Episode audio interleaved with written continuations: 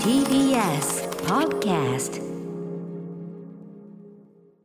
はい。といったあたりでございます、早速始まりましたけどね。熊崎君はここのところはだいぶ忙しくなってきたそうですね、スポーツなどがさまざまなイベント再開するような動きにもなってきまして、そっちの取材行ったりとかっていうのもありますし、うん。ただその中でまあ韓流ドラマなんかは続けたりはしてるんですけど、どうしてもやっぱりこう休みが混んでた時期と比べるあと、ーインプット量はですねちょっと少なくなってきてるんで、そっちの方はそっちの方で、わーっていうこうストレスもありながら、いやいや、ないものねだりになるっていうのはよくわかりますね、これね。あのうん。時間があった時期っていうのはその時はその時ねいろいろブースが行ってたけどもということだよね。いやでもそうこうするうちに、まあ、もちろん前からずっとねその一連の熊崎君が推してくれてたようなね、韓国ドラマ、まあ、もちろはい。んもともと韓国では大人気で、はい。えー日本でもそういう配信サービス等で見やすくなってっていうのあったけど、えいよいよだって今日普通にテレビ見てたらもうあの愛の不時着がほらあのちょっとさ、あのはいはい。き北朝鮮トップを怒らせちゃいましたみたいなさ、話とかもあったりしてさ、もうもはやそのなんていうの一種こうなんていう政治ニュース的の中に入ってくるそうなんですよ、ね感じになって。みんな普通に情報番組とかで普通に取り上げられたりしてますからうんね。いやだからねあれ最初に熊崎君からそういう話出てきたのってどのぐらいだっけ？一月前ぐらいかな？でもわかんない。4月の終わりぐらいだと思いますね。結構経つか、はい。うん、だからでもあのそのぐらいからお話伺っててですね少しずつ少しずつその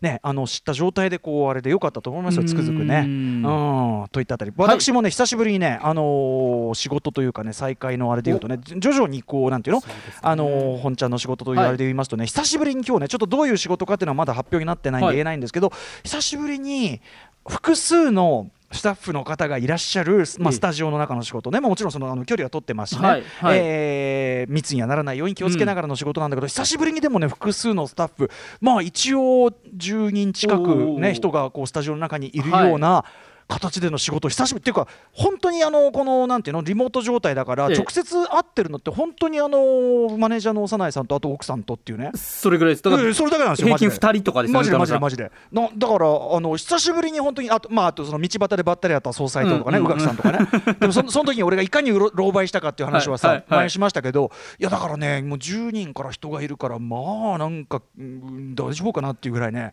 久しまあ喋る仕事だったんですけどうん。まあ映画に関して喋る仕事ですけどまあ上ずった上ずった。もう中 うん。確かにそれが当たり前だったけど、ここ2か月ぐらいないとね。そうなのよ。人と会うこと自体ドキドキしちゃったしあとねそのちょっと撮影もあるっていうんでね、はい。こう服着るっていうんでさ、ええあの洋服を出してきたわけです。でもともとこう衣装というかねあのステージで使ってたやつで、まあ、これ着れんなってことといたやつとか、まあ、撮影もあるってちょっはいと派手めなんです。けど、まあ、これ見てくださいこれ。おしゃれですね。これええ花柄があしらわれてるジャケットですか？ア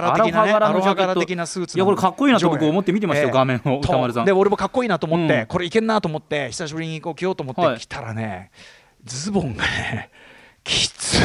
え何年前ぐらいまではけしていやいやせいぜい2年とか前なんですけどあの要はこの期間で俺太ったわやっぱいやそうあこの期間でってことですね。多分そういうことだと思うんだよね。いや直接最近お会いしてないからその感じわからないですけどスリムな歌丸さんが僕のイメージではいますけど。つらつきで顔は顔ってほら、うん。その最後に出るっていうじゃない、はい。だからお腹はね久々にあの履いたらそれで俺も全然その自分が太ったなんて思ってなかったんだけど、あってああ苦しいっていう感じであのねちょっとこれなっちゃったんですよいやね。まあね確かにこの期間はね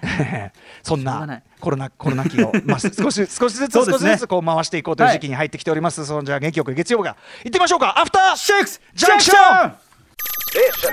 After Six Junction. 6月15日月曜日時刻は6時今5分になりました。ラジオでお聞きの方もラジコでお聞きの方もこんばんは。TBS ラジオキーステーションにお送りしています。カルチャーキュレーションプログラムアフターシックスジャンクション通称アトロケ。えーパーソナリティは所属事務所スタープレイヤーズ会議室から、えー引き続きリモート出演中です。ラップグループライムスターの歌丸です。そして月曜パートナーは TBS ラジオいつもの第6スタジオから出演しています。TBS アナウンサーの熊崎和人です。はいということでちなみに私そのねえっ、とすっかりちょっとズボンがきつくなってしまった、はえースーツセットアップですね、えー今だから今座ってるのをいいことに今向かいにねあのマネージャーのサムさん、はい。女性はいらっしゃいますが、まあ、机の下だから見えないだろうということで、ええ。ーボタンそしてえー社会の間の全開でね、えー お腹をボーンとね食後みたいな状態食べ過ぎちゃったみたいな状態ですね、腸に負担私ほら大腸憩室炎なんてもやってますんでね。あーまそう負担は腸 NG ですね。腸をきつく締めるなんて、おしゃれおしゃれ優先でこれ入院なんてこれは許される立場じゃございませんのでね。おしゃれは我慢じゃないですね。我慢しちゃダいやが違メですね。うおしゃれは我慢でもある、それでもやっぱ今日これ着たかったんで、ええ。きついなと思ったけど、まあ、撮影中はねぐっとねこらえて。下半身のそのズボンの部分も柄的にはアロハ柄なんですか？下もね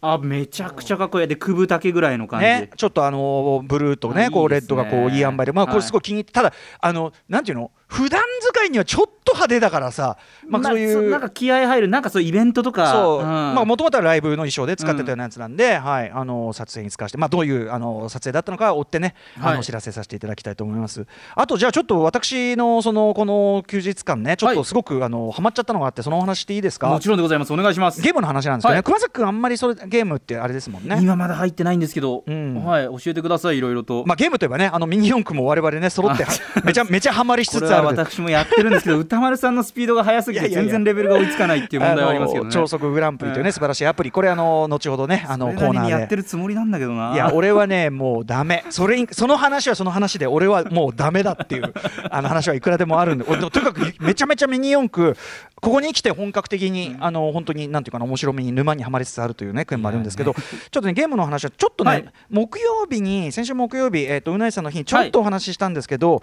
あのーマイゲームマイライフにえっ、と2週間後かな？にゲストに来ていただく、はい。とある方に教えてもらったんでそのとある方はまだ情報解禁になってないんでそれは伏せときますがその方に教えてもらったインディーゲームで「えーリターン・オブ・ジ・オブラ・ディン」っていうインディーゲーム。まあ一言であの日本語に訳しますと、はい。えーオブラ・ディン号の寄港ですね。あの、はい。オブラ・ディン号っていうのはまあ船なわけです、はい。えーそれそれが寄港した帰ってきたというね、えータイトルの、まあ、ゲームで、まあ、ミステリーアドベンチャーゲームというのかな、はい。えー木曜日にちらっとお話ししたんですですけど、まあ、これにはまってはまってちょっと改めてこの話、あのーそれこそ何て言うかな熊崎君とかもハマればハマる要素あるんじゃないかなという。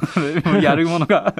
やるものやってこれやって。うん、あのね、えー、とどういうゲームかっていうのを改めて説明しておきますとね、えー、とまずねすごく、あのー画面がすごく独特であのちょっと僕のねその木曜日の説明の仕方がちょっといまいち下手でねあれだったんですけどあの昔の、えー、とパソコンゲームっていうかもともとこのゲーム自体もはいはい。PC 初のゲームなんですはい。ねもともと PC ゲームで後に、えー、とプレステとか、うん。プレステ4とか、えー、とスイッチに今移植されて、XBOX1 でも出るのかな、はい、っていう感じなんですけど、えーとね、昔の PC ゲームみたいな感じでいわゆるだからワンビットってことですよね。白か黒かとかつけるか消すかってそれによって描あの動画描あの絵を描いていくと、はい。なのでちょっと点描風に見えたりとかあと線はずーっとこうなんていうかな？本当にずーっとこう直線でこう描かれるような、ええまあ、白白黒っていうかはい。本当に2色なわけですよ、2色で描かれる世界で。しかもねそのメニュー画面のところであのベースになるものはマッキントッシュって書いてあるんだけど、うん。これ入れ替えていくと要するに IBM のなんとかとか、はい。要するに当時のその80年代とかの、はい、パーソナルコンピューターが出たての頃のそのコンピューターのさまざまな画面のモードにでただねああのその、I、例えば IBM のなんちゃらかんちゃらのやつとかもうあの緑色で線がもうとても見れたもんじゃないみたいな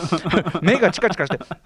まあ、とりあえずその、えー普通に白黒だと思ってください。で、はいゲーム性がまた面白くてですねもうストーリーがあって、えー1803年に姿を消した、えー、とオブラディン号という、まああれですね、船、まあ、商業船ですよ。が、えー、と忽然と1807年に発見されたと。で60人乗っていた乗員が、えーまあ、ほぼほぼ死体で見つかると、はい。でめいない人もいると、うん。で、えー主人公は東インド会社保険調査員、まあ、当時のねあのイギリスのあれですよ、うん。はいだからまだ植民地はい。主義ね、えー華やかなりし時代ですよね。で、えー華やかなりしって言っちゃいけないけどね。その保険調査員として乗り込んでって船の中に、まあ、そのさまざまな死体を、まあ、そのちょっとこうフィクショナルなですねあの時間を巻き戻せるその時計を持ってて、はい。その人のその死体の死の瞬間を再現できる時計があるわけです。でその死の瞬間というのが完全にそのあのマトリックスのさ分かるかな？こうかこう、うんはい止まった状態で360度ぐるーっとこう回れたりする、完全に人々が止まった死の死のその瞬間の、えー再現を見ながら、えーその60人いたはずの乗員の名前と死因をそれぞれ確定していくというゲームなんですね。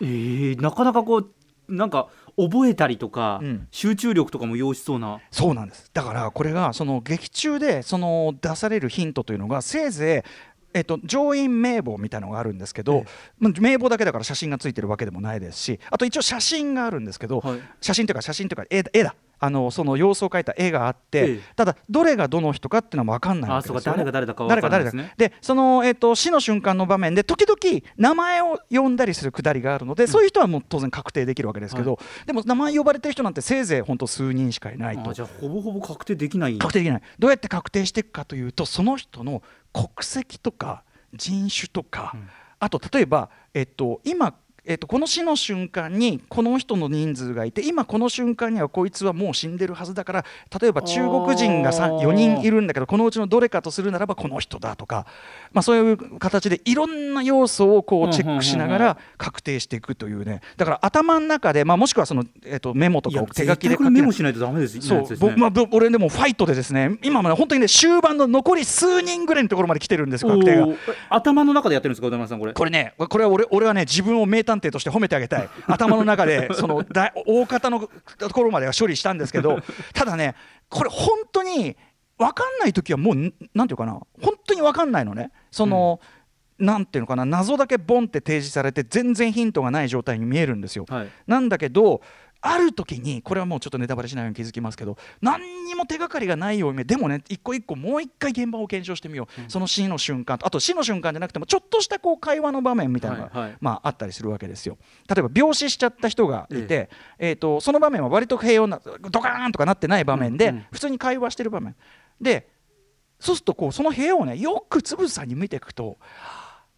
これだこれでこいつがこいつがこれであいつがあれでつまりあいつを殺したのはこいつでっていうのがちょっと待ってちょっと待って名簿名簿もう一回名簿チェック名簿チェック。こいつこいつこいつこいつ。でその今まで見えなかった点と点が線になってしかもあのね正解だって分かるのは3人こう正解が出たところで初めてこう正解ですってこう確定してくれるんです、つまり当てずっぽに名前当てはめようって言ってもダメなんですよ。そうかそうか適当に進めていくっていうことはできないですね。そう3つ同時に正解しないといけないから、なのであのそれで自分の本当に推理がここういうことだ分かった。ではめてバン！であの調査が進展した。ダーンってこうまた音楽がいいんですよ、うん、でねみたいなのがあって。もうねその快感というかあ。の名探偵気分本当にリアルに、えー、ちょっでしかもほらなんていうの現実と完全に隔絶された本当にちょっとね、なんかねちょっと怖いんですよねその世界が。もう死体しかない船の上で自分だけが調査してるから、でしかもその途中でちょっとね頂上ただの殺人とかただのあれじゃなくてちょっと超常現象というか、うん、まあちょっとこれいいのかなネタバレになっちゃうかな。いやクトゥクトゥルー神話。あのこの番組でも特集しました、ちょっとクトゥルー要素、はい、クトゥルフ神話要素。ちょっとそういうのも入ってくるだからああいうこうあのそれこそラブクラフトとかの怪奇小説とかがお好きな人もこのムード絶対に好きだし。あのだから推理小説を相当自分の頭を使って読み進めるかのごとく 推理小説の謎解き部分は自分が書くかのごとくそういうことですね。あの進めるというやつでこれはねハマっちゃってねあと数人なんだけどね。そこの数人がまた難しい、ね、そのねそのね毎回これなの。壁に立ちがたあの一回詰まっちゃうともうどうしていいか分かんなくなっちゃう。もうついついこうねあのうないりさよろしく、ね、オブラディンゴ考察、はい、見たくなるこの気持ちをぐっと抑えて。はいでも分かった瞬間の快感がもう半端じゃないというね。いや確かにな。今便利だから僕やったら調べちゃいそうな自分いるなこれな。オブラディンゴ考察。やめえって。いやでもねそれやるとね台無しやっぱり、ね、そういうことですね、やっぱりね醍醐味味わえないですねとにかくねめちゃめちゃ僕はこれハマりましたということで、えーと、リターン・オブジェ・オブラディンというね、えーとはい、日本版が去年、えーと、PS4 と,、えーと、スイッチ版で10月とかにねリリースされた場合。PS4 スイッチだからできますね、はい、ちなみに僕こんなにハマってこんなにこのラジオで話してんじゃん、はい、2週間後の「マイ・ゲーム・マイ・ライフで」はいそのゲストに、うん、いや今すごい面白いゲームがあって 歌丸さん絶対好きなんで「えリターン・オブ・ジ・オブ・ラディーン」って「えま、何？もう一回言ってもう一回言ってもう一回言って」みたいな。いやそういうのがあるわけですね。超週間後。超間抜け。こんなにもう終盤っていう話をした上で。そう。あのタイムスリップしてあの何も知らない時の自分を見てる感じ。時系列がもうよく分かんなくなってきますお前バカって。2週間後にそれ俺味わうんだな。あのリスナーの皆さんも何こいつ間抜けな感じなんだって思うかもしれません。これを聞いた上でちょっと2週間後聞いていただけるとね。そうだから2週間後まで俺我慢できなかった。どうしてもこのホットな気持ちをお伝えしたかった。味わい深いな、またそれ。2週間後 ,2 週間後のマイゲンマイレフはさらに味わい深い。この辺りも楽しみ。リターンオブジオブラディンでございます、はい、すみませんベラベラ喋ってすみませんでした、えー、こんな感じでねさまざまな面白を発見して紹介していくカルチャーゲレーションプログラムアフターシックスジャンクション今夜のメニュー紹介です。はいこの後すぐです。ライターの多田投資さんに今週末から始まるとある映画イベント紹介いただきます。6時半からのカルチャートークは去年4月19日以来の登場です。ラジオ DJ でイタリアカルチャーの伝道師野村正夫さんにおすすめのイタリア映画を紹介していただきます。そしてシーカのミュージックゾーンライブダイレクトは、えー、昨年6月27日以来3回目の登場。シンガーソングライタートラックメーカーマムさんが最新アルバム引っ提げて登場です。はいさらに7時40分頃からはミニ四駆のアプリミニ四駆超速グランプリとのコラボレーション企画アトロクミニ四駆部極めろ超速グランプリをお送りします。アトロクミニ四駆部もう本当にな我々内部でめちゃめちゃヒートアップしてますからね、チーム作っておのおののレベルを確認しながら。俺のレベル上げがもうちょっと上級一してなん。ですよでみんなのこうマシンを見て大体これつけてるからこれいらないかなみたいなことをなんとなく僕も考えながらやってます。ちょっと本当にヤストさんのね指導を受けたくなっております、はい、私もね。そして8時からは特集コーナービヨンドザカルチャーこちらです。鼻に水耳に音耳に音楽。疲れた心は耳から癒せ。今環境音楽について改めて注目する特集。今年の1月に発表されたアメリカグラミー賞のリイシュー部門再発部門ですね。に、えー、日本人の作品をまとめたコンピレーションアルバム。これがノミネートされていたの皆さんご存知でしょうか、えー、そのアルバムのタイトルとはズバリこれはあのアルファベットで書かれています。環境音楽というねズバリそのタイトル、えー、 Japanese Ambient Environmental New Age Music 1980から1990というね、えー、作品でございます。要はこれ1980年代の日本の環境音楽、えー、まあなんかふわーんとした音ね。まああのー、分かりやすく言いますと無印良品の店内的な感じを思い浮かべてください。うん、えー、抽象的なとかポワーンと流れているような音楽 BGM 的な感じですよね。そんなアルバムでございます、えー、しかもこのアルバムを手掛けたのはシアトルの再発専門レーベルと。つまり世界的に、えー、環境音楽、えー、注目されつつあるという流れがあるわけです、はいはい、ということで今夜は環境音楽とは一体どんな音楽なのかどういう歴史があり今シーンはどうなっているのか。っていうか今なんなら環境音楽すごくタイムリーですよというお話も含めてう、ね、ん。えー、伺っていきたいと思います。ということで解説していただくのは、えー、バンド森は生きているの元メンバーで先月には現代の環境音楽を追求したアルバム「都市計画アーバンプランニング」をリリースされました。岡田拓郎さんです。はい、えー、ということでございます、まあ、以前やった即流アンビエント特集に対して今回は本流ガチ特集となっております。はい。さあ番組では感想やリアクションなどリアルタイムでお待ちしています。アドレスは歌丸アットマーク TBS.CO.JP 歌丸アットマーク TBS.CO.JP です。読まれた方全員に番組ステッカーを差し上げます。それではアフターシックスジャンクション行ってみよう After Six Junction.